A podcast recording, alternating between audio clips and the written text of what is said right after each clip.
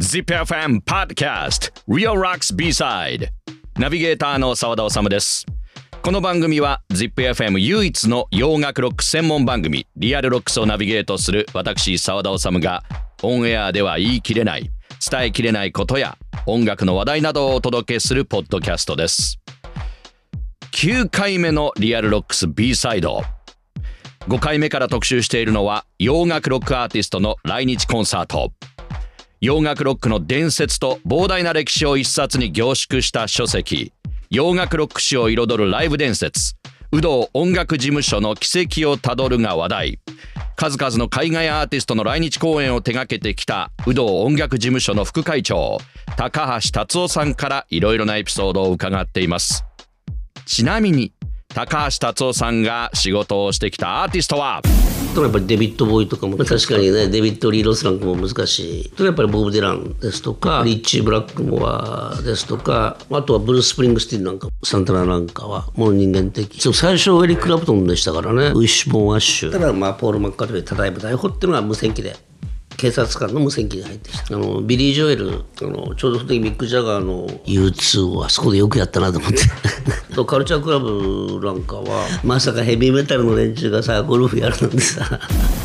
ツアーマネージャーのレジェンドです。今回は高橋さんと来日アーティストとのエピソードパート2エリック・クラプトンとのエピソードです早速本編に入りましょう。ZIPFM Podcast リアルロックス B サイド。9回目です。高橋さんといえばエリック・クラプトンと。そう最初エリック・クラプトンでしたからね、えーはい。えーそうですね。一番最初のそのサポートで74年にエリック・クラプトンで、そのあとは12月には何だっけな。74年の10月がエリックで後半であと入ったのが、えええー、スージ・クワトロとか、はい、えー、サンタナですね。で初めて自分でツアー一人で行ったのが75年のウィッシュ・ボン・アッシュが一番最初のツアーですね。それから、まあ、あのバッドカンパニーの1日だけの日本の武道館公演、これがすごい印象に残ってましたね。初めて武道館のそのステージにこう立って客席を見た時の。武道館ってこんな大きいんだとその時は思いましたけどね、今はそんな感じだけど 今はいろいろ大きい埼玉スーパーアリーナとかね東京ドームとかあるから、まあ後ろ回しが最初で、えー、一人でやったっていう感じでしたね、武道館ってもうやっぱりアーティスト側からも武道館って有名ですよね。そうですね。やっぱりステータスですよね、武道館でコンサートするっていうのは、はい、で日本でその東京で大きいそういう収容できるような会場ロックができて収容できるところっていうのは武道館しか多分なかったと思うので、だとまあ1966年でしたっけ？ビートルズがやったっていうのもあるし、はい、そういう中で武道館っていうのは一つのその海外アーティストがそこでできるというのは、あまりステータスになるんじゃないですかね。でクラプトンが74年からそうですね。で、あと75年から2年ごとに、毎回毎回僕やらせていただいて、はい、えー、まあ一度だけちょっと病気したので、一ツアーだけはちょっと休んだことあるんですけどね。それ以外全部やってて、えー、その時はまあツアーマネージャー、パーソナルマネージャー両方兼ねてやってて、まあ90年ぐらいからはもう一人サポートっていうかあのアシスタントが、はい、あのいたんでその彼がどっちかしたら90年以降は、えー、割合パーソナル的なとこやって、僕がツアーマネージャーとして全体を統括するっていう感じでやってましたね。最初の頃ってどうでしたか？74年の頃初めてエリック・クラプトンに会った頃。そうです。ね74年の時は言ったら見ただけでですね。でその時もよちょっと酔ってたんで74年の頃は確かにあまりエレキを弾かないでアコースティックが多かったりとか。で初めて75年で仕事をした時には頭の一発目からレーラーやってたし、まあ、それを聞いてやはりあかっこいいなと。その音だけじゃなくてねそのギターを持ったクラプトン佇まい。っていうのが非常にかっこよかったですよね。ステージに立つとシャキッとするんですか？まあシャキッとせざるを得ないのかなと思うんですけどね。えー、もう大体その何回も言ってるけどそのクラプトンの場合っていうのは大体ほとんどその当時はあのサウンドチェックとかしないからサウンドチェックなしですか？なし全部クルーがやってるから、ええ。だから信用してるわけですよね。そのクルーを。え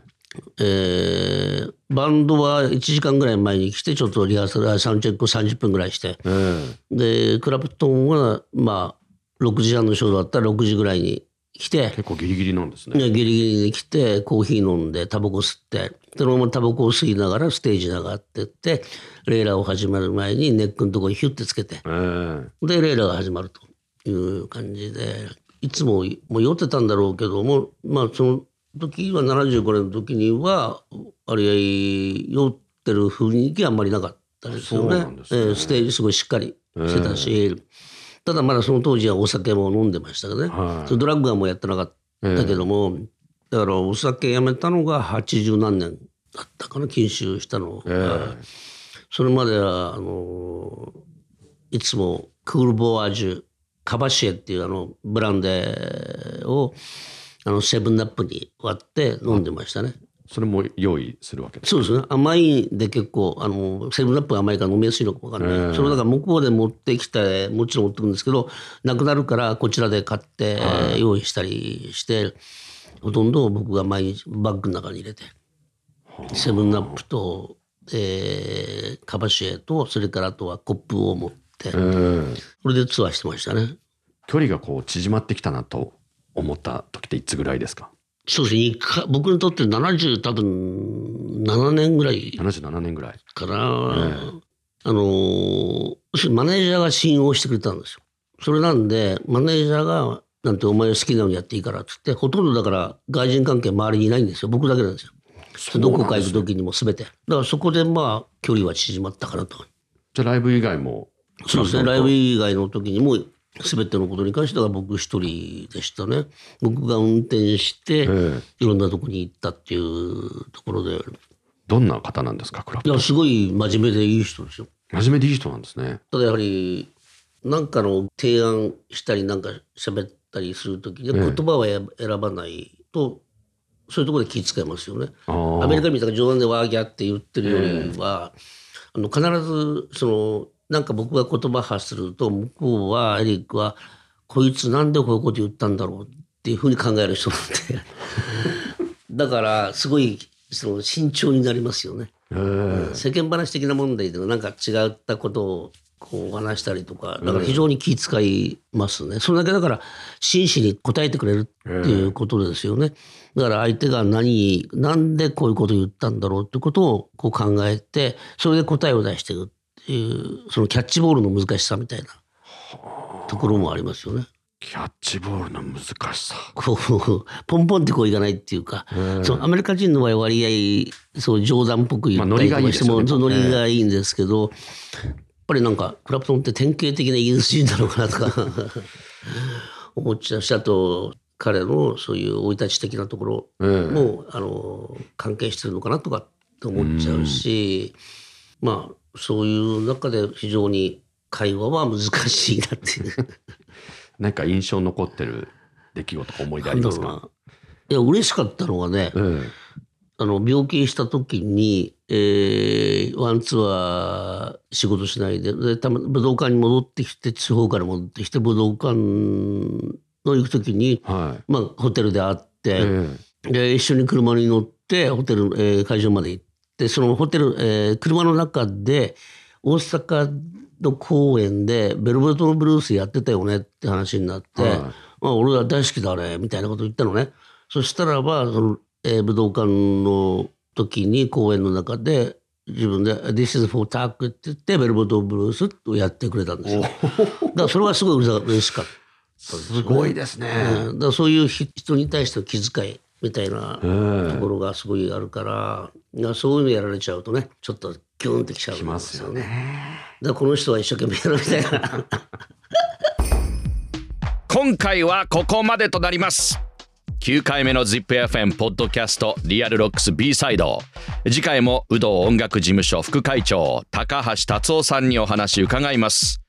エリック・クラプトンとのエピソードの他にも面白いお話登場します。お楽しみにリアルロックス。名古屋の FM ラジオ局 ZIPFM 唯一の洋楽ロック専門番組。ザ・ビートルズからデスメタルまでオンエアをテーマに現在進行形のロックを2004年から紹介しています。毎週日曜深夜0時半から2時までの90分私澤田治がお届け。ラジコのタイムフリーならいつでも日本中どこからでも聞くことができます。詳しくは ZIPFM ウェブサイト。またはリアルロックスの番組ツイッターをチェックチェックチェック